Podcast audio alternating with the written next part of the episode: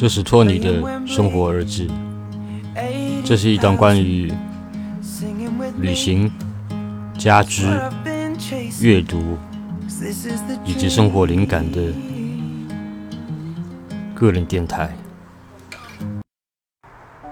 从本质上说，内部和外部的课题都在争夺你的注意力。你既有内在体验，又有外部体验。然而，你是谁？你是否有过这样的时候？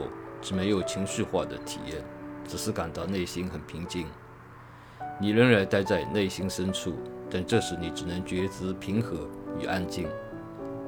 你开始认识到外部世界与内部的情感涌动，一直如浮云来了又去。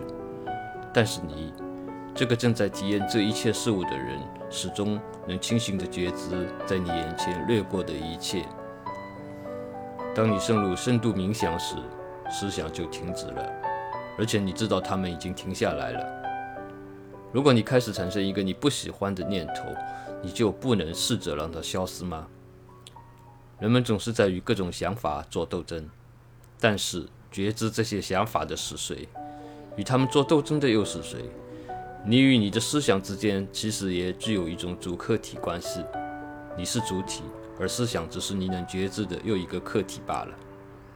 你并不是你的思想本身。你只是觉知了你的思想而已。你，你得把这个问题想得更深入一点。要做到这一点，就要抛开所有体验，注意观察剩下的是什么。你将开始注意到谁正在经历这些体验。最终，你会达到自身内在的某个状态。在那个状态下，你会认识到，作为体验者的你具有一种特定的品质。你只是看到了这一切，现在试着用思想来隔离、标志和描述你所看到的所有错综复杂的世界。你脑海中的声音需要花多长的时间来向你描述这些世界？它们与意识一瞥之下的瞬间影响相比如何？当你只是观看而不是创造思想时，你的意识能毫不费力地察觉并完全理解他所看到的一切。如果没有存在的觉知或者意识，那就什么也没有了。世界上还有客体存在吗？谁知道呢？如果没有人觉知这些客体，那么它们存在或不存在都会变得完全没有意义。不管你面前有多少东西，都不再重要，因为只有你关闭意识，那就什么都没有了。因此，如果我现在问你你是谁，你会回答我是那个正在观看世界的人。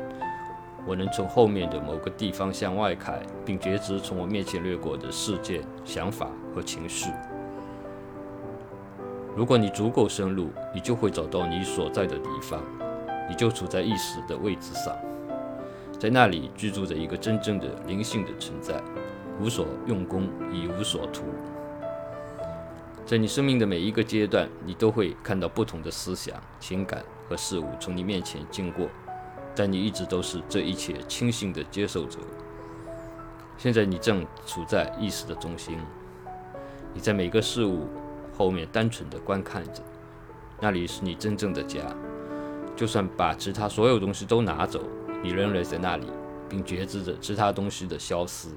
但是如果把觉知的中心拿走，就什么也没有了。那个中心就是自我的所在。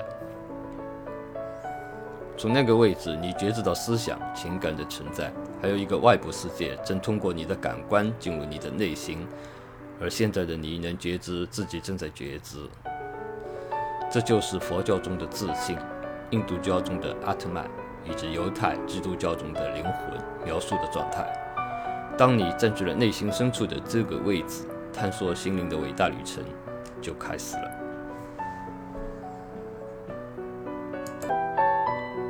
今天的分享就到此为止，谢谢你的聆听。